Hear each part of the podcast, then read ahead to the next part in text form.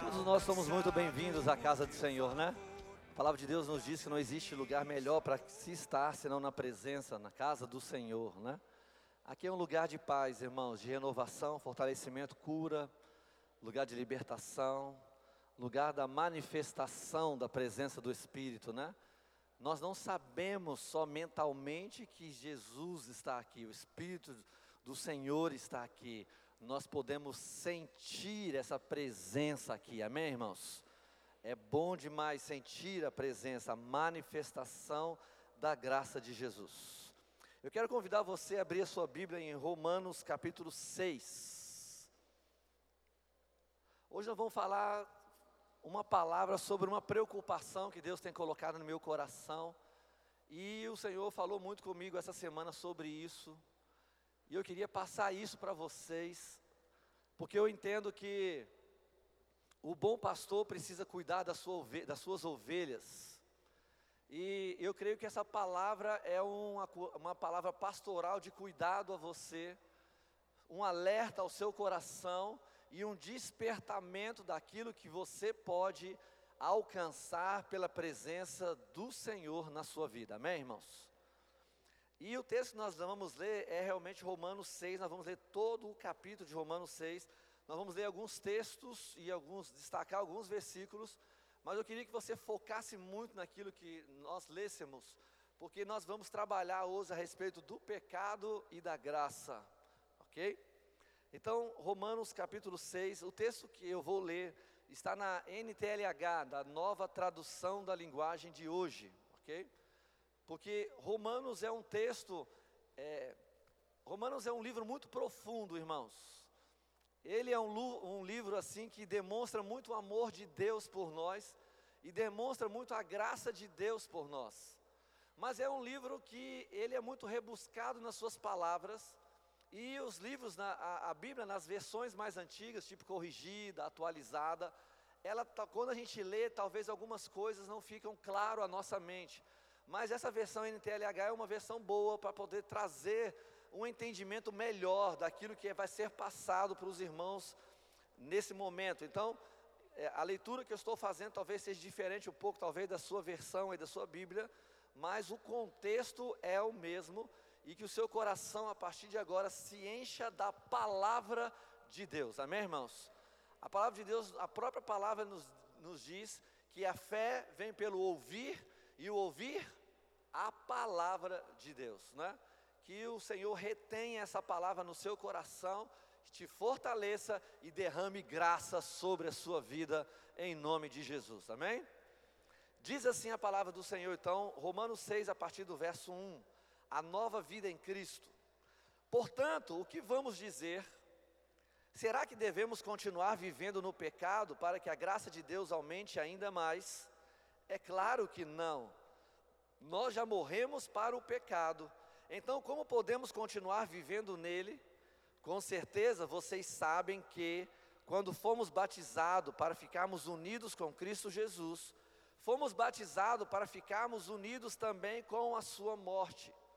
Assim, quando fomos batizados, fomos sepultados com Ele por termos morrido junto com Ele, e isso para que, assim como Cristo foi ressuscitado pelo poder glorioso do Pai, assim também nós vivamos em uma vida nova. Pois, se fomos unidos com Ele por uma morte igual a dele, assim também seremos unidos com Ele por uma ressurreição igual a dele, aleluias. Pois sabemos que a nossa velha natureza pecadora já foi morta com Cristo na cruz, a fim de que o nosso eu pecador fosse morto, e assim não sejamos mais escravos do pecado. Verso 7. Pois quem morre fica livre do poder do pecado. Se já morremos com Cristo, cremos também que viveremos com Ele. Sabemos que Cristo foi ressuscitado e nunca mais morrerá. Aleluias. Pois a morte não tem mais poder sobre ele. A sua morte foi uma morte para o pecado e valeu de uma vez por todas. E a vida que ele vive agora é uma vida para Deus. Assim também vocês devem se considerar mortos para o pecado, mas, por estarem unidos com Cristo Jesus, devem se considerar vivos para Deus. Diga amém. Portanto, não deixe que o pecado domine o corpo mortal de vocês e faça com que vocês obedeçam aos desejos pecaminosos da natureza humana. E também não entreguem nenhuma parte do corpo de vocês ao pecado, para que ele a use a fim de fazer o que é mal. Pelo contrário, como pessoas que foram trazidas da morte para a vida, entregue-se completamente a Deus, para que Ele use vocês a fim de fazerem o que é direito. Verso 14: O pecado não dominará vocês, pois vocês não são mais controlados pela lei, mas pela graça de Deus. Aleluias, amém. Verso 15: O que é isso? O que isso quer dizer? Vamos continuar pecando porque nós somos mais controlados, não somos mais controlados pela lei, mas pela graça de Deus? É claro que não.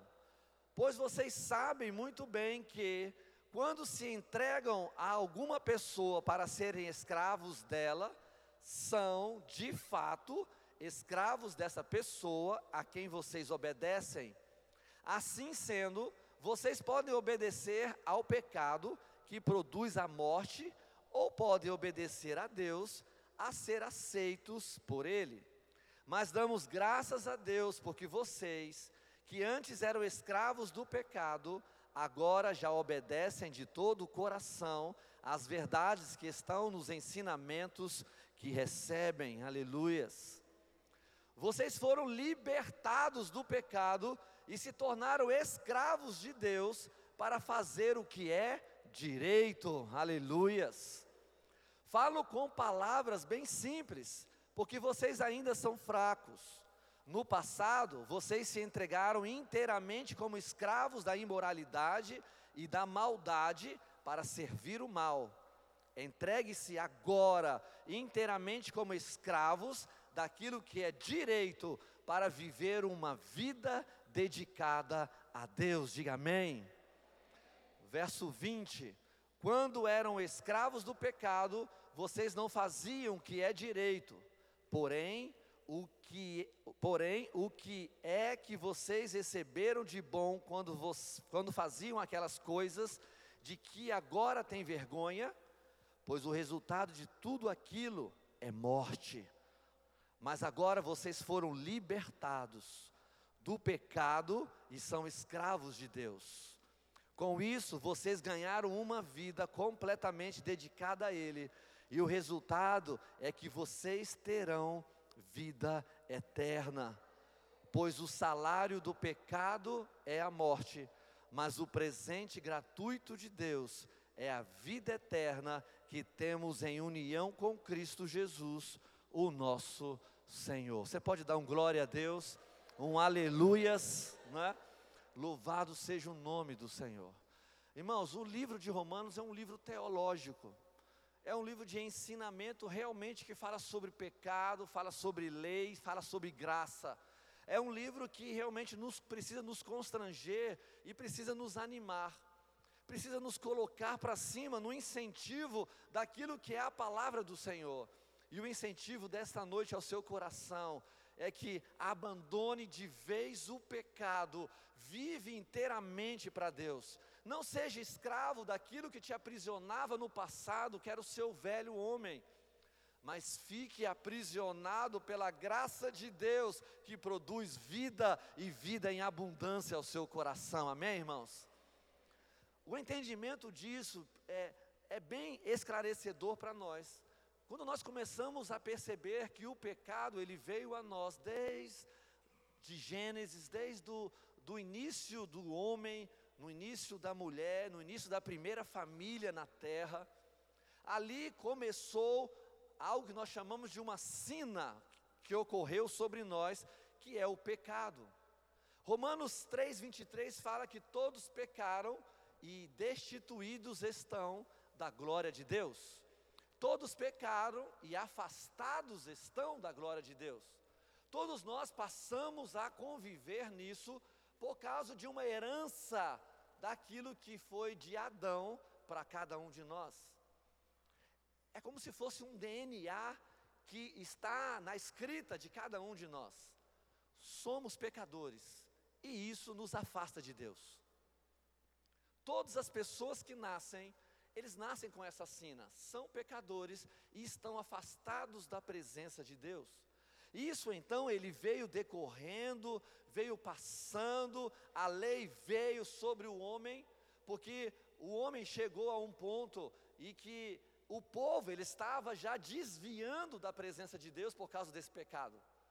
E o interessante é que não era só o povo que estava se afastando, mas o coração de cada um deles também estavam se afastando da presença de Deus. Tudo isso por causa da liberação do pecado sobre nós. E Paulo ele é muito tranquilo em dizer: se você é escravo, você é escravo daquilo que você obedece. Se você permite que o pecado ele queira te dominar, você vai ser escravo do seu pecado. Agora, a partir do momento que você coloca Deus como aquele que você obedece, e você passa a ser escravo dele, então você vai receber a graça daquilo que você obedece, que é do Senhor sobre a sua vida. Amém, irmãos? E isso é algo tremendo. Mas essa essa graça, ela veio através de Cristo Jesus no entendimento de que a lei antigamente, ela veio para nos mostrar aquilo que é o certo e aquilo que é o errado. O que nós precisamos entender, irmãos, que a lei ela veio para nos alertar. Paulo no livro de Romanos, ele chega a declarar que a lei ela veio para o auxílio de cada um de nós. Porque é ela que mostra aquilo que nós fazemos de bom e aquela que nós fazemos de ruim. Mas nós precisamos entender também que a lei ela não veio para acariciar o seu coração. A lei ela não veio para poder dar a você bênçãos. A lei ela veio para te alertar, mas a lei ela veio para castigar. Porque se você roubar, você é preso. Não é isso que diz a lei? Se você matar, você é preso. Existem leis em alguns países que se uma pessoa, dependendo do grau de, de infração da lei, a pessoa ela até morta. É retirada a sua vida. E isso é importante nós entendermos, porque no contexto espiritual, o pecado, ele nos leva à morte. O pecado, ele nos tira a graça de Deus sobre nós também. O pecado tem a tendência de nos levar para um caminho sem volta, é um caminho sem presença de Deus. Então, Paulo, ele vem falando e decor, mostrando nesse texto, principalmente de Romanos 6, o texto que nós destacamos, que existe algo que precisa ser entendido por nós através de Cristo Jesus. Então ele começa a falar, ele começa a contar a respeito da morte e ressurreição de Jesus. E eu queria que você observasse bem isso. Jesus, ele morreu carregando os nossos pecados, amém, irmãos?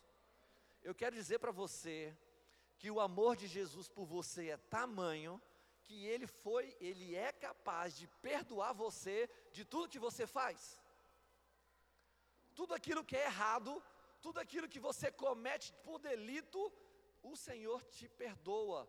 E dessa forma nós entendemos graça de Cristo Jesus. Jesus então ele veio nos dar a graça. E olha só que interessante. Uma pessoa ela matou alguém. Pela lei ela vai ser condenada à sua prisão e vai pagar por aquilo que fez. Mas sabe o que, que a graça faz com essa pessoa? você se arrependeu do que fez, então a ira, o castigo de Jesus também, que poderia estar sobre você, não está mais, porque eu já te perdoei e sobre você não existe condenação. Você entendeu isso, irmãos? Você pode glorificar a Deus por isso, porque isso é tremendo. Isso é tremendo.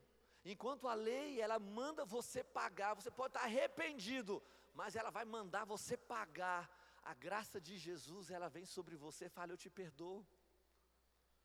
Aquilo que poderia ser pecado, o peso da minha mão sobre você não será mais. Muito pelo contrário, eu vou te abençoar, eu vou te acolher, eu vou trazer para perto de mim e vou te ensinar aquilo que é vencer o pecado na sua vida. A graça de Deus, então, irmãos, ela veio de uma forma sobrenatural. E Paulo, ele fala, começa a descrever isso através da morte e ressurreição de Jesus, porque Jesus, ele levou sobre si nossas dores e enfermidades, tudo aquilo que nos condenava estava sobre Jesus. Só que tudo aquilo que pesava sobre Jesus, que fez Jesus maldição, foi sepultado, irmãos.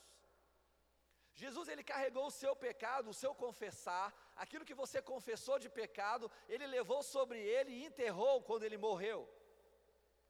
Mas a palavra de Deus nos diz que Jesus ele estava lá e no terceiro dia, algo sobrenatural, o poder do Espírito, o poder de, do próprio Deus veio sobre Jesus e tirou ele da morte e trouxe vida a ele. Sabe o que isso significa? Que a palavra de Deus nos mostra que se você de fato aceitou Jesus no coração, você antigamente estava morto por causa dos seus pecados, e você, a semelhança de Jesus, você também foi sepultado, você também morreu, você entregou a sua vida a Jesus, você colocou tudo aquilo que era pecado é, debaixo de um, através de um sepultamento. O mesmo Espírito que ressuscitou, presta atenção nisso, o mesmo Espírito que ressuscitou Jesus dos mortos, é o mesmo Espírito que entra no seu coração quando você pede perdão e aceita Jesus como Senhor e Salvador da sua vida. É a questão do a semelhança, Paulo no início do seu capítulo 6, ele fala que isso é a semelhança do batismo. É por isso que nós não jogamos água na cabeça das pessoas, é por isso que nós não é, é, jogamos só um pouquinho, nós mergulhamos as pessoas, porque isso é, é, o, é o maior exemplo de batismo, é o maior exemplo de, de salvação. Olha, eu recebi Jesus, então eu, eu sou mergulhado à semelhança de Jesus, eu sou sepultado em, nos meus pecados, mas eu sou ressurreto como Jesus quando eu saio do batismo, e louvado seja o Senhor por isso. É por isso que o batismo, ele não é apenas um ritual. Eu sei que batismo não salva, irmãos, mas batismo é o exemplo maior de, de testemunho daquilo que nós cremos. Porque Paulo ele fala que a semelhança de Jesus nós também somos. E eu queria que você trouxesse isso na sua mente. Você aceitou Jesus, a semelhança de Jesus, você foi sepultado. Aquilo que te condenava, ele está enterrado. Aquilo que te fazia pecador, ficou tudo ali debaixo da terra. Mas o Espírito do Senhor veio, tirou você e te fez nova criatura. Aleluias. Paulo ainda chega a declarar que as coisas velhas já passaram, e eis que tudo se faz novo. Então, a graça de Jesus, ela vem mediante ao pecado para nos mostrar que nós podemos ser libertos disso que nos condena, disso que nos aprisiona, disso que nos leva para trás. Eu quero dizer para você que você pode ser livre do seu pecado. Porque tem pessoas que aceitam a Jesus, mas acham que não tem condição de vencer. Eu quero declarar sobre a sua vida que você já é vencedor. Que aquilo que te aprisiona não tem mais por que te aprisionar, porque houve uma declaração que a semelhança de Jesus aconteceu com você. O ato de ser renovado, irmãos, isso é pelo poder do Espírito sobre a sua vida. Mas existe uma, algo que ocorre quando a gente, apesar de saber de tudo isso, quando apesar de nós vivermos a presença de Deus, a gente ainda continua vivendo ou permanecendo no pecado. Eu quero convidar você a abrir a sua Bíblia lá no livro de Romanos, capítulo 1. Romanos, capítulo 1. E nós estaremos lendo a partir do verso 18. Porque eu quero que você note e preste atenção sobre o que acontece com as pessoas que, mesmo sabendo, conhecendo, vendo a graça de Deus, abandona o Senhor. Romanos 1, a partir do verso 18, diz assim a palavra do Senhor: Do céu, Deus revela a sua ira contra todos os pecadores e todas as maldades das pessoas que, por meio das suas más ações, não deixam que os outros conheçam a verdade a respeito de Deus. Ou seja, tem pessoas que além de não aceitar a verdade para ela, não deixe outros também aceitarem essa verdade. Verso 19. Deus castiga essas pessoas porque o que se pode conhecer a respeito de Deus está bem claro para elas, pois foi o próprio Deus que lhes mostrou isso. Desde que Deus criou o mundo, as suas qualidades invisíveis, isto é, o seu poder eterno e a sua natureza divina têm sido vistas claramente. Os seres humanos podem ver tudo isso nas coisas que Deus tem feito e, portanto, eles não têm desculpa nenhuma. Ou seja, ninguém tem desculpa de falar que não existe Deus e que Deus não atua. Verso 21.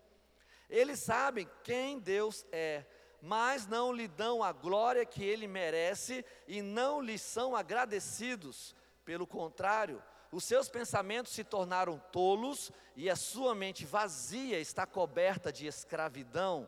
22. Eles dizem que são sábios, mas são tolos. Em vez de adorarem ao Deus imortal, adoram ídolos que se parecem com seres humanos, ou com pássaros, ou com animais de quatro patas, ou com animais que se arrastam pelo chão. Ou seja, a palavra de Deus nos diz que pessoas passam a adorar outras pessoas passam a adorar ídolos, passam a adorar até animais.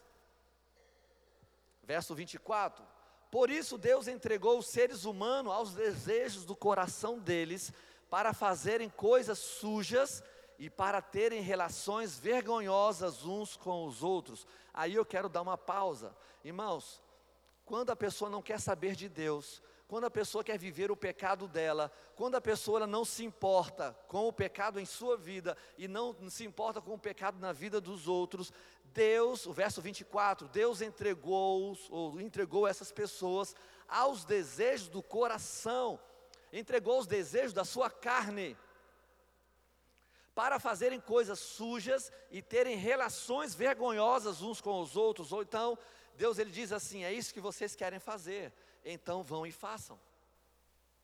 Verso 25: Eles trocaram a verdade sobre Deus pela mentira e adoravam e servem as coisas que Deus criou, em vez de adorarem e servirem o próprio Criador, que deve ser louvado para sempre. Amém.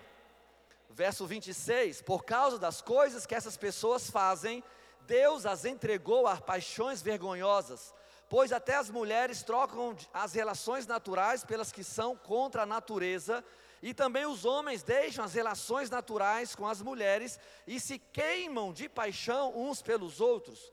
Homens têm relações vergonhosas uns com os outros e por isso recebem em si mesmo o castigo que merecem por causa de seus erros.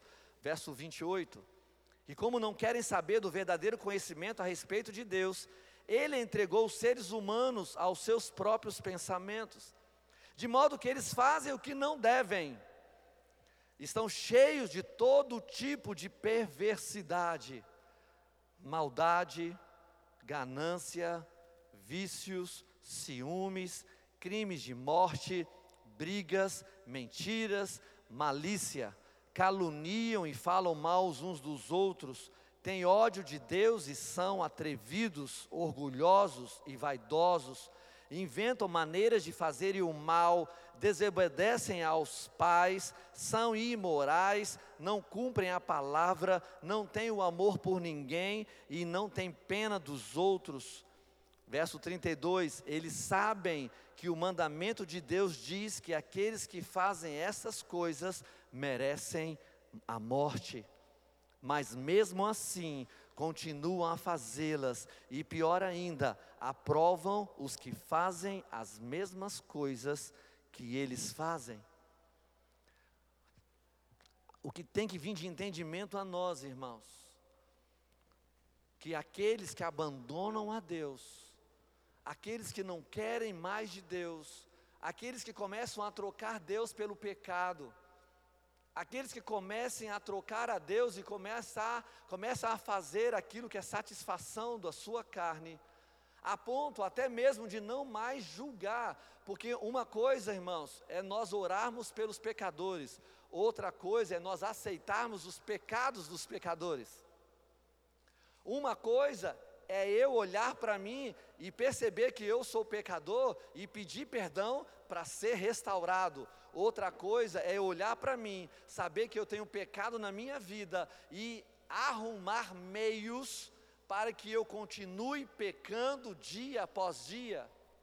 A palavra de Deus é muito clara quando nos diz que aquele que se afasta de Deus e começa a esquecer tudo que foi ensino, o próprio Senhor entrega essas pessoas a seus próprios pensamentos.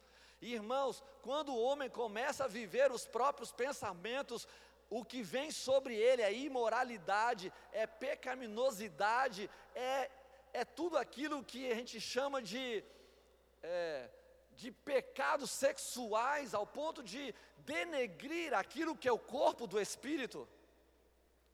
E eu quero dizer para vocês que quanto mais conhecimento de Deus uma pessoa tem, e quando ela o abandona, mais fundo no pecado essa pessoa vai. É por isso que o mundo é o que é hoje.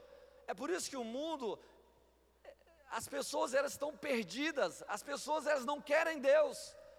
As pessoas hoje estão se justificando. E por causa disso a imoralidade está crescendo. Eu já fiquei sabendo que hoje na praça de Jacaraíba está, sendo, está tendo um encontro da parada gay ali. Por que, que chega a esse ponto, irmãos? Porque são pessoas que abandonam a Deus, são pessoas que não querem saber de Deus, a ponto até mesmo de denegrir ou ma falar maldição contra esse Deus, e por causa disso, Romanos é muito claro: o Senhor entregou eles as paixões deles, é, mulheres com mulheres, homens com homens, e eles vão pagar o preço da sua própria, daquilo que eles próprios fazem.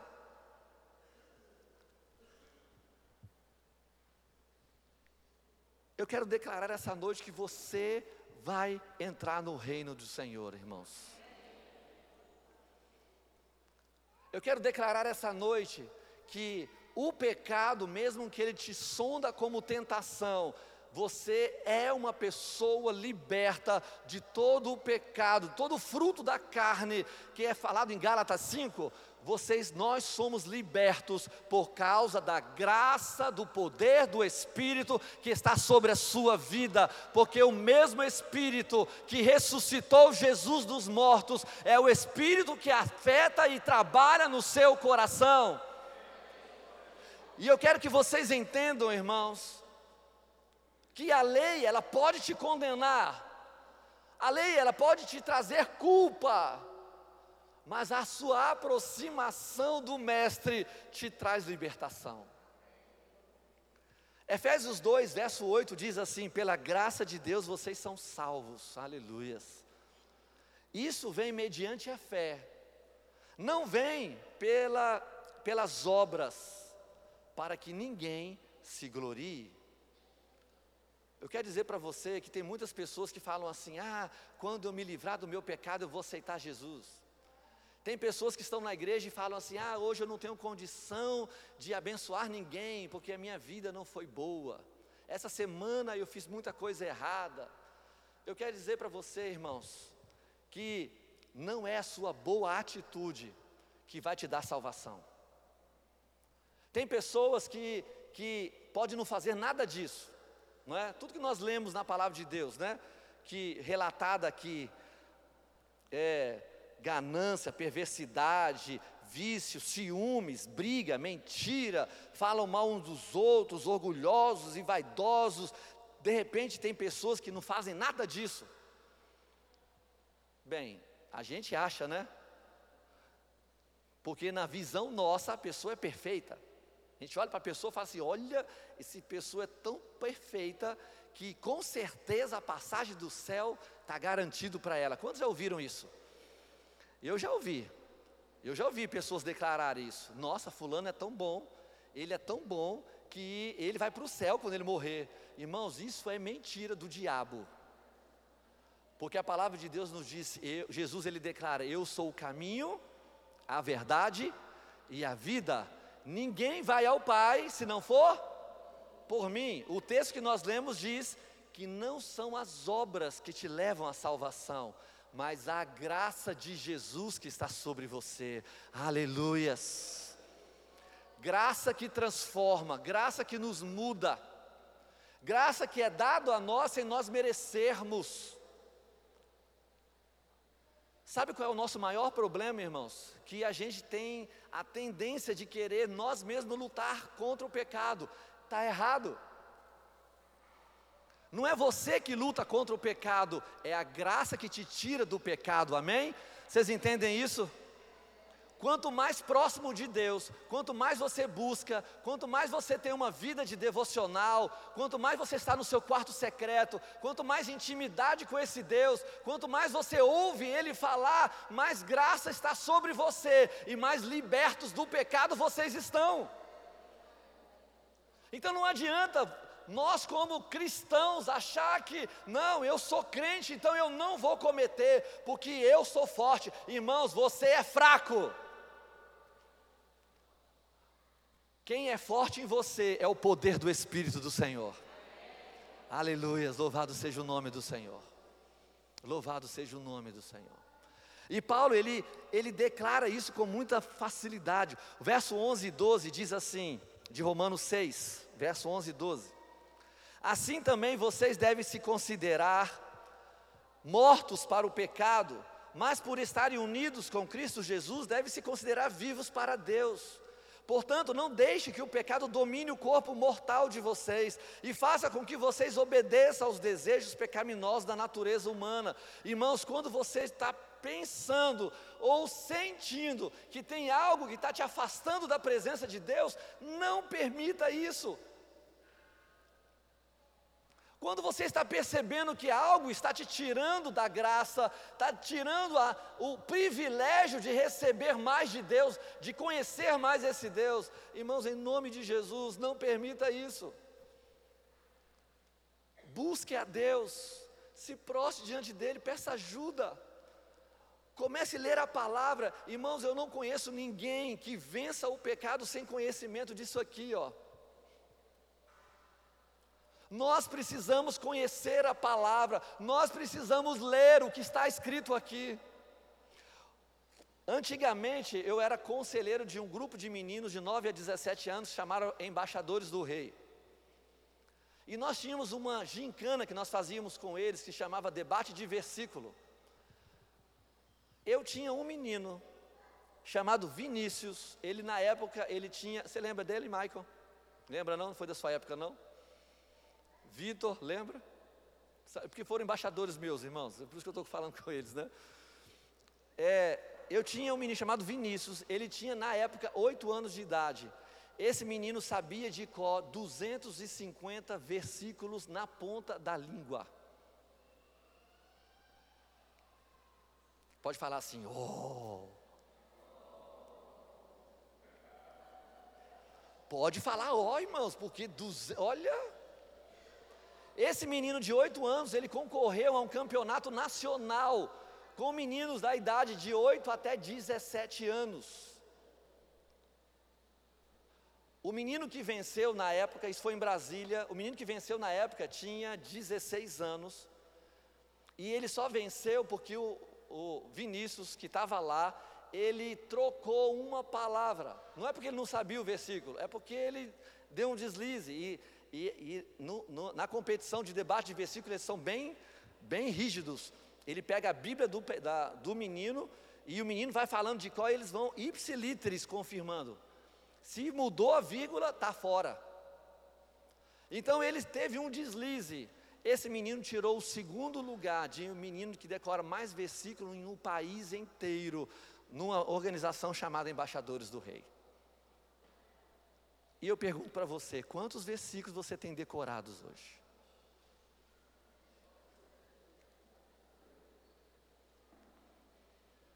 Quantos da palavra você tem no seu coração?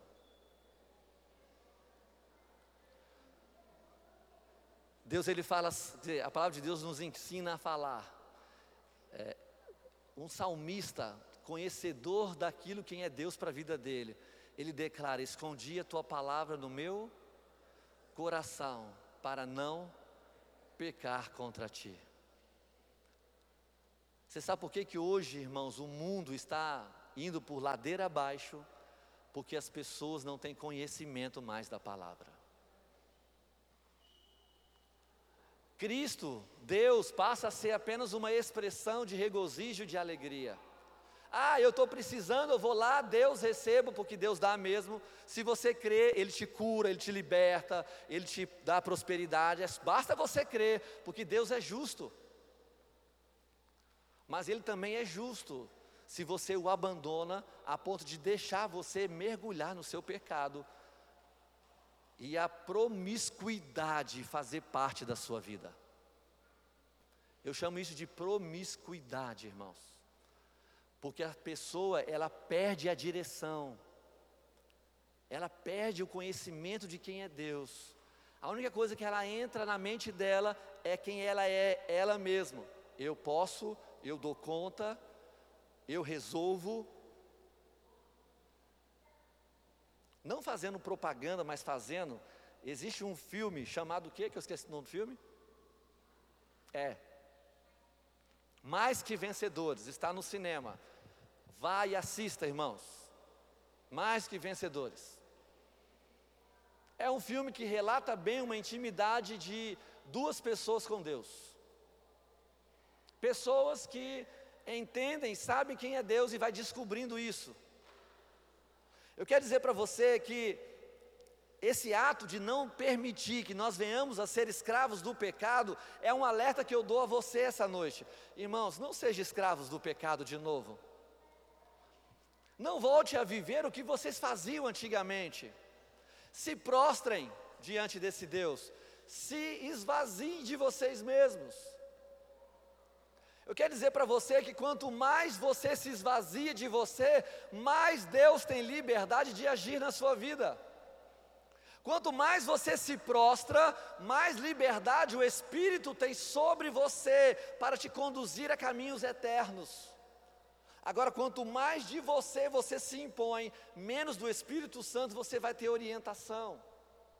E quando nós começamos a fazer isso, o pecado vem sobre nós e nos afasta, e nos coloca distante. Irmãos, eu confesso para vocês que o meu coração chora por muitos jovens hoje que foram desta igreja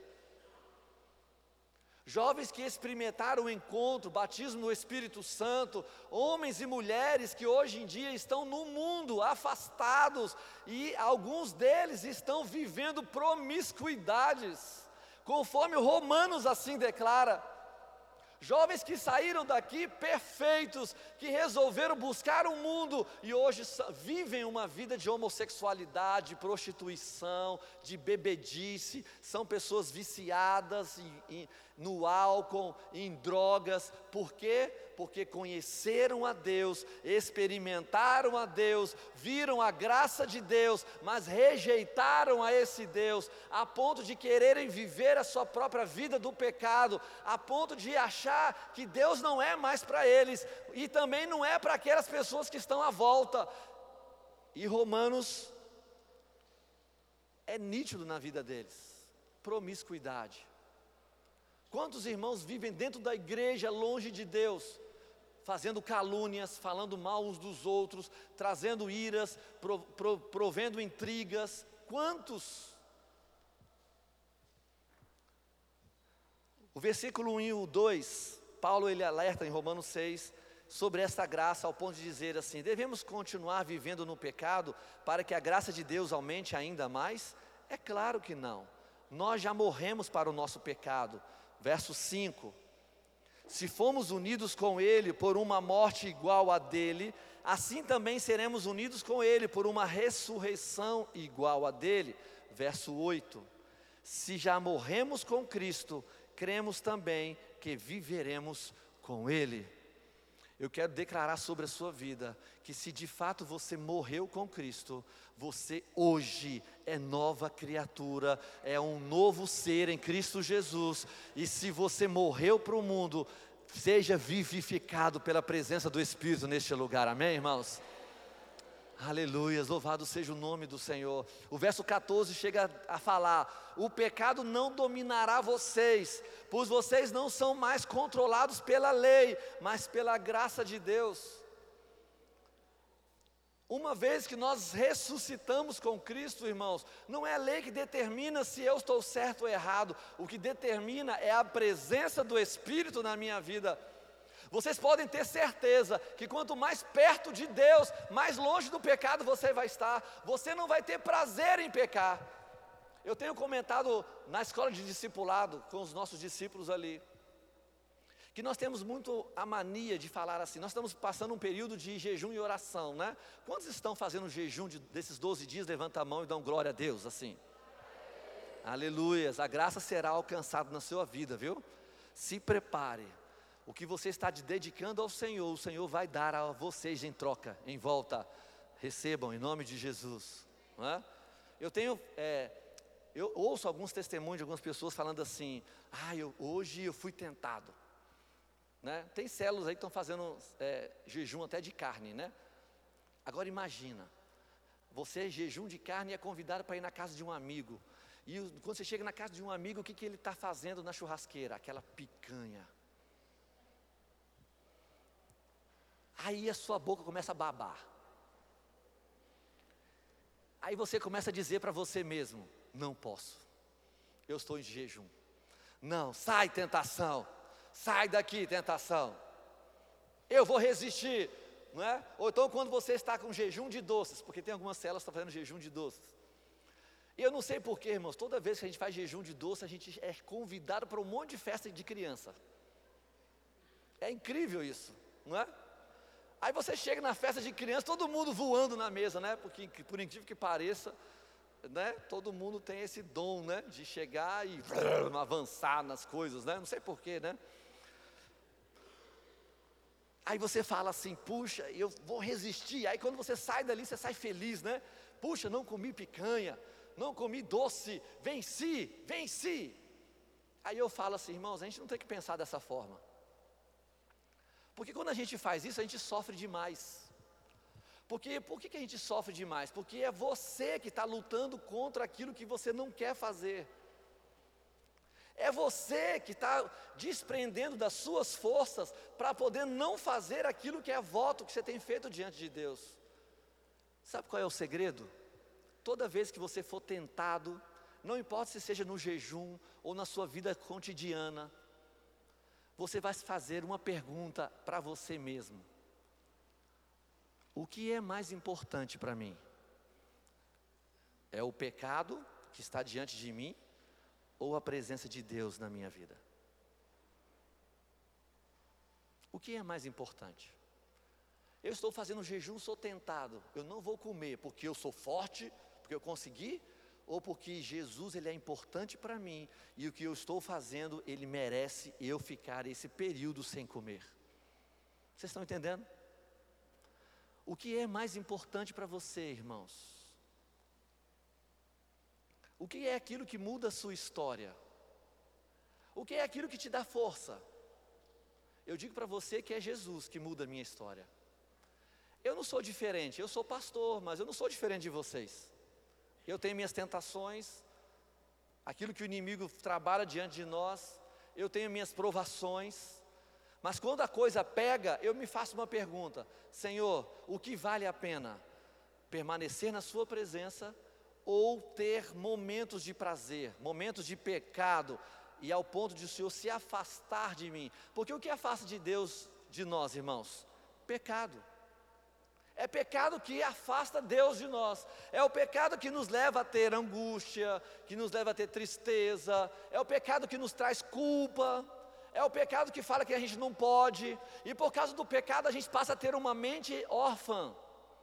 O que é ter uma mente órfã? Uma mente órfã é quando na sua mente você começa a achar que você é incapaz, que você não dá conta, que o outro é melhor que você, que você é um miserável, que você é um pecador, e é mesmo, né? Mas que miserável não, viu, irmãos? Pecador sim, miserável não, não é? Que você não vai conseguir alcançar nada. Mente órfã que daquelas pessoas que falam assim: não, eu dou conta, eu sou forte, não preciso de ajuda de ninguém. Isso é orfandade. É pessoas que gostam de viver sozinha, pessoas que não dependem de outras, pessoas que não acolhem a presença do Espírito para si mesma. Mas eu quero declarar sobre a sua vida agora que você é filho, amém, irmãos? Você é filha. O fato de nós sermos filhos e filhas de Deus, nós não somos órfãos. Nós temos aquele que nos protege, o nosso Deus. Ele não é todo poderoso, sentado no alto sublime trono. Ele é Abba. Como Jesus ele fala, paizinho. Eu tenho facilidade hoje nas minhas orações falar assim, paizinho, como eu te amo. Você tem essa facilidade? Quando você começar a ter essa facilidade de chamar Deus de Pai, e começar a falar assim, paizinho, eu te amo, eu posso ter certeza, eu dou certeza no seu coração que o pecado ele não vai mais te dominar. Muito pelo contrário, quando ele começar a bater na sua porta, você vai falar assim: Senhor, muito maior é o Senhor em mim do que aquilo que está no mundo. Amém, irmãos?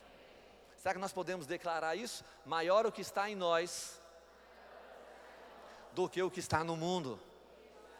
Mais uma vez, maior o que está em nós do que o que está no mundo. Você pode aplaudir ao Senhor por isso? A Ele toda a honra, toda a glória e todo o poder. Louvado seja o nome do Senhor. Louvado seja o nome do Senhor. 1 João 1,9 diz assim: o salário do pecado, perdão. Romanos 6,23: o salário do pecado é a morte, mas o presente gratuito de Deus é a vida eterna que temos em Cristo Jesus, o nosso Senhor. O amor de Deus por nós é tamanho que todos os dias, todos os instantes e todos os momentos, Ele te dá a oportunidade de se redimir.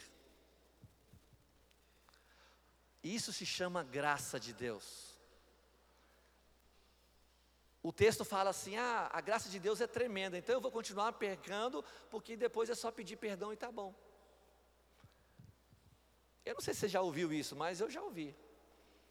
Ah, pastor, eu vou, vou fazer isso aqui, mas depois eu peço perdão, porque a graça de Deus vai me perdoar mesmo. Não é bem assim que funciona, porque aquele que está em Cristo não tem prazer no pecado, é o texto de Romanos 6 que nós lemos. Aquele que está em Cristo não tem prazer em viver pecado, irmãos. Se alguma coisa te domina chamado pecado, é porque o pecado você é escravo dele e não escravo de Deus. Se o pecado ainda está te orientando a sua vida naquilo que você é hoje, é porque você ainda não entendeu que vale a pena melhor estar perto de Deus do que estar perto do pecado. 1 João 1,9, aí sim, se confessar os nossos pecados, Ele é fiel e justo para perdoar os nossos pecados e nos purificar de toda injustiça. A gente sempre ouviu falar que é, crente, é, crente não peca, crente ele tropeça. Vocês já ouviram isso? Porque crente não tem prazer. O verdadeiro cristão que vive na presença não tem prazer no pecado. Se isso acontecer, é por causa da sua parte pecaminosa, ele tropeça. Mas quando ele cai, imediatamente, ele sabendo que pecou, sabendo que o pecado vai afastar ele de Deus, ele na hora, Pai, perdoa-me. Irmãos, tenha pressa em pedir perdão. Tenha pressa. Se você descobrir algo que está te afugentando, tenha pressa e peça perdão. Tenha pressa e resgate a presença de Cristo na sua vida. Olha, o pecado hoje no mundo está tão forte que muitos cristãos hoje estão coniventes com o que está acontecendo lá fora. Eu conheço famílias cristãs que, em vez de botar pulso na, dentro da sua casa com seus filhos, ele deixa ter os filhos relações sexuais dentro das suas próprias casas. A ponto até mesmo de falar para mim, pastor, é melhor fazer aqui na minha frente do que lá fora. Não é melhor coisa nenhuma, irmãos. O melhor é conhecer quem é Deus. Conheça o Espírito Santo, irmãos. E busque essa identificação de Deus na sua vida. Se nós passarmos a ter esses pensamentos, você vai ver que a sua vida vai começar a mudar. A sua vida vai ser transformada. Porque o próprio Espírito Santo, ele não vai apenas trazer conhecimento da palavra para você, ele vai te incitar a viver a palavra. E eu quero dizer para vocês que quando Paulo, ele declara que que o pecado ele não te dominará mais, verso 14, o pecado não dominará vocês, pois vocês não são mais controlados pela lei, mas são controlados pela graça. Isso aqui, irmãos, não é uma promessa. Isso aqui é um efeito natural daqueles que se aproximam de Deus. Vocês entendem isso? É um efeito natural. É por isso que a palavra de Deus ela é clara, olha, o pecado não vai dominar, porque vocês vão amar tanto a Cristo, porque vocês mesmos vão querer rejeitar. Isso é tendência natural da graça de Deus sobre a sua vida. O que o mundo está precisando hoje é de verdadeiros cristãos. E eu estou diante deles essa noite. Pessoas que carreguem uma bandeira, que amam a Cristo de fato, a ponto de combater o que está acontecendo lá fora.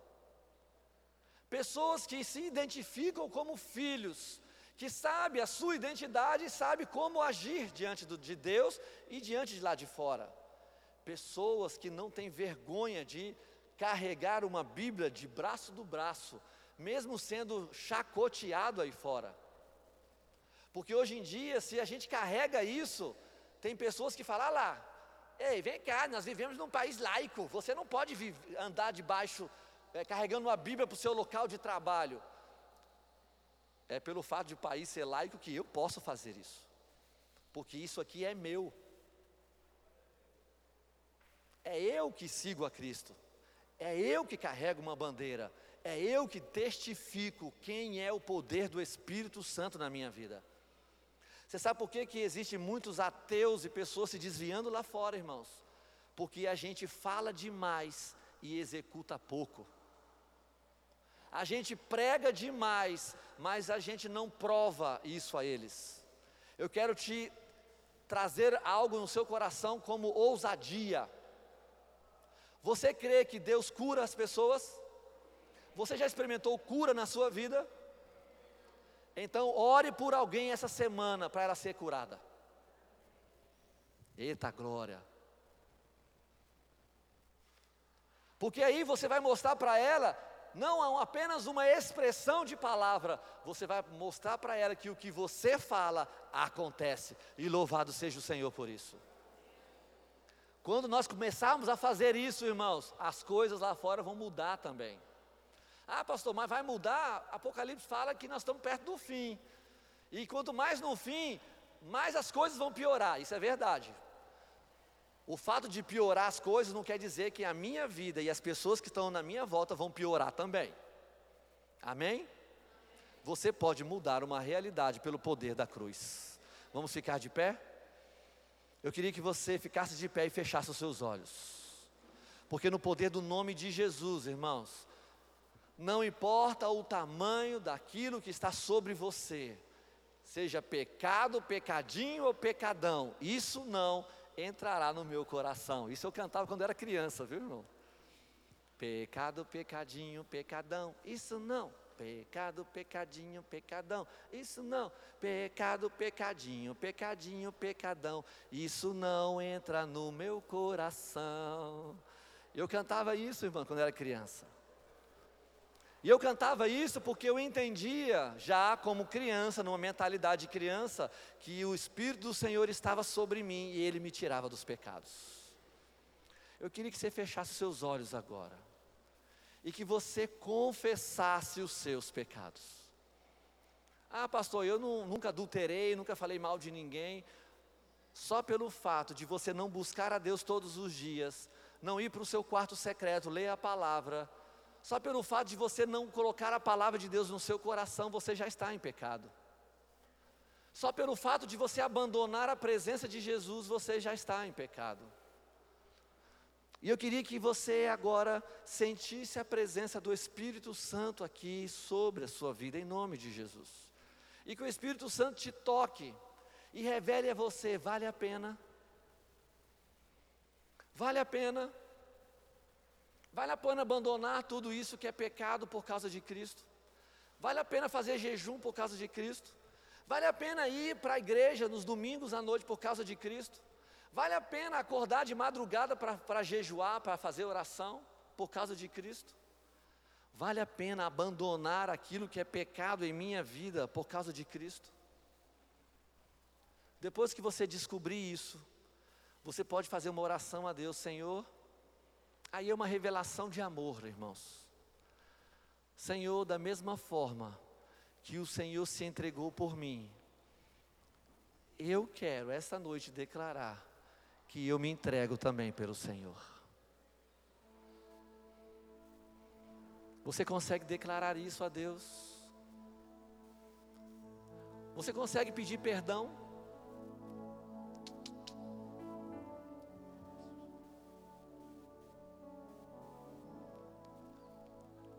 Você consegue pedir perdão? Vocês também. Não importa o tamanho, irmãos, às vezes é coisa sutil. Tem coisas que esfriam o seu coração e você sabe que esfria. Existem momentos durante a semana que o Senhor nos chama para momentos de intimidade, mas o sofá está tão bom naquela hora. O filme que eu estou assistindo está quase no final. E às vezes eu falo assim: Senhor, eu vou te buscar, espera eu assistir o final desse filme. Irmãos, vale a pena abandonar tudo isso por o Senhor. Vale a pena pedir perdão por esses detalhezinhos, para que a graça do Senhor seja abundante e maior na sua vida. Vale a pena entregar a sua vida a Jesus, para que você experimente algo novo, para que o seu espírito seja novo. Vale a pena você querer seguir Jesus. Pensa aí, vale a pena, Senhor, se eu entregar minha vida a Jesus, pedir perdão dos meus pecados, eu ouvi essa noite que eu vou nascer de novo. É como se eu morresse e ressuscitasse. Eu quero isso para mim. Eu quero nascer de novo. Talvez você seja uma pessoa que está aqui na igreja faz tanto tempo e ainda não entendeu o que é salvação em Cristo Jesus. Eu quero dizer para você que salvação vem mediante ao entendimento que você é pecador, a ponto de pedir: Senhor, perdoa os meus pecados, eu entrego a minha vida para você. É só isso. E eu pergunto para você: você já fez isso? Você já declarou com a sua boca nesse entendimento de que você foi morto como Jesus e ressuscitou com ele mediante a um processo de batismo espiritual? Você tinha essa ideia? Se agora você tem e entende isso, eu quero te convidar a fazer uma oração simples. Pai, perdoa os meus pecados. Eu entrego a minha vida a ti. É simples assim.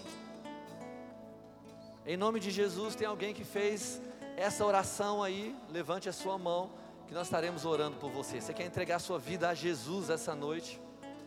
De fato e por direito? Existe alguém essa noite que quer aceitar Jesus no seu coração? Isso é um desafio, é o um entendimento. É o um entendimento daquilo que é Cristo. Vale a pena? Vale a pena mudar a minha história? Vale a pena abandonar o pecado por causa de Jesus?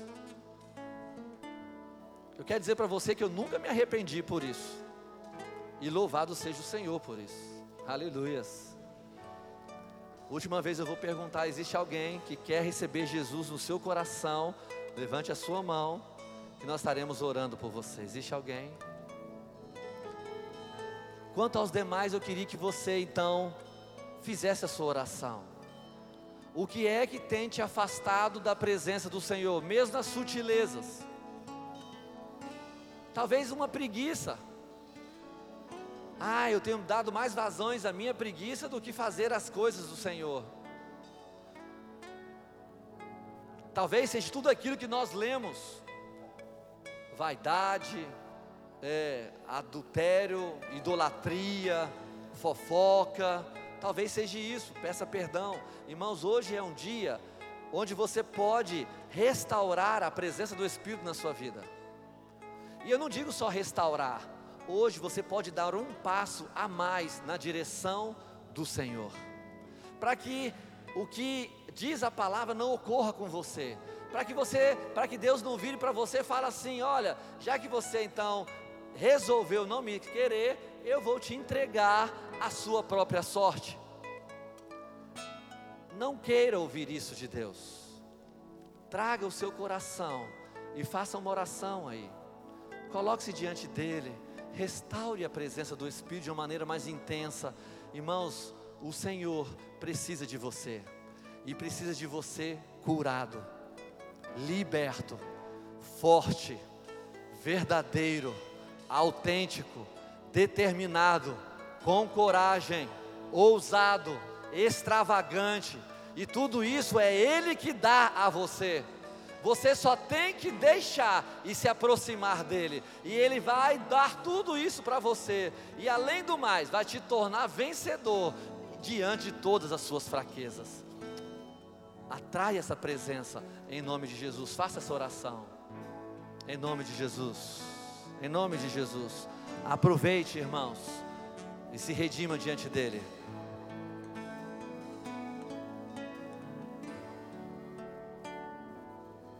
Seu sangue leva-me além de todas as alturas, onde ouço a tua voz, fala de tua justiça pela minha vida.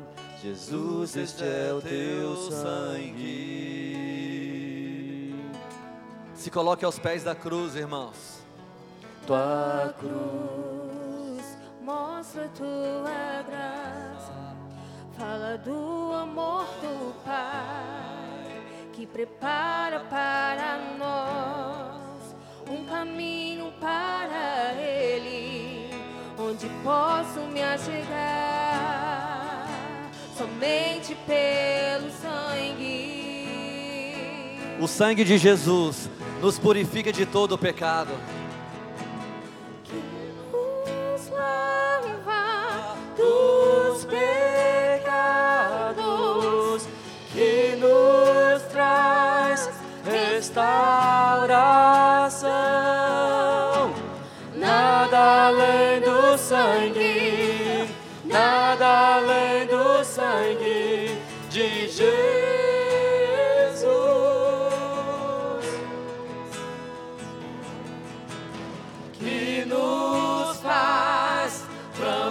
Como a neve, aceitos como lamigos.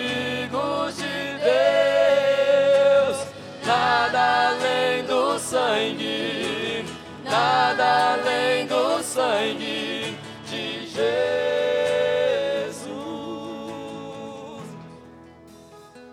Você pode cantar isso? Teu sangue leva-me além a todas as alturas, onde ouço a tua voz, fala de tua justiça pela minha vida. Jesus, este é o teu sangue. Aleluia, louvado seja o nome do Senhor. A cruz mostra a tua graça, fala do amor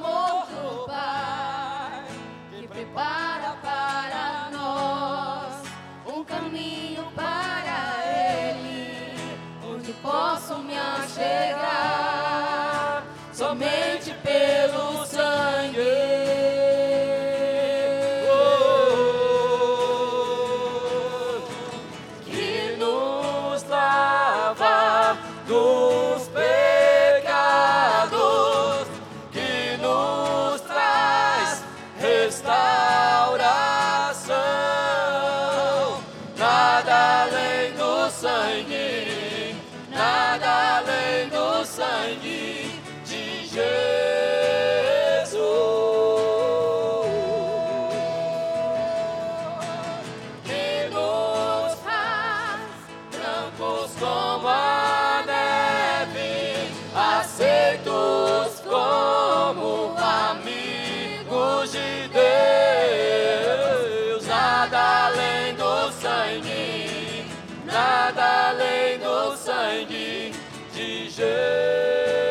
Jesus. E se você pediu perdão, eu quero declarar que você é livre. Eu quero declarar que pelo sangue Jesus, você foi liberto daquilo que pode estar te afastando da presença de Deus. Pelo sangue derramado da cruz, você foi morto e ressuscitado mais uma vez, porque a semelhança de Jesus, o pecado não nos pertence mais, e pelo fato de não nos pertencer, eu sou livre em Cristo Jesus. Eu acho que nós podemos cantar isso, e eu queria que você declarasse mesmo do fundo do seu coração o efeito e o poder da cruz sobre a sua vida, sobre a sua declaração no poder do nome de Jesus. Vamos declarar em nome de Jesus. Vamos declarar a nossa liberdade. Aleluia. Aleluia. Você pode levantar as suas mãos e declarar: Eu Você é livre. Eu sou livre. Nada além do sangue, nada além do sangue de Jesus. Declare com a força do seu coração.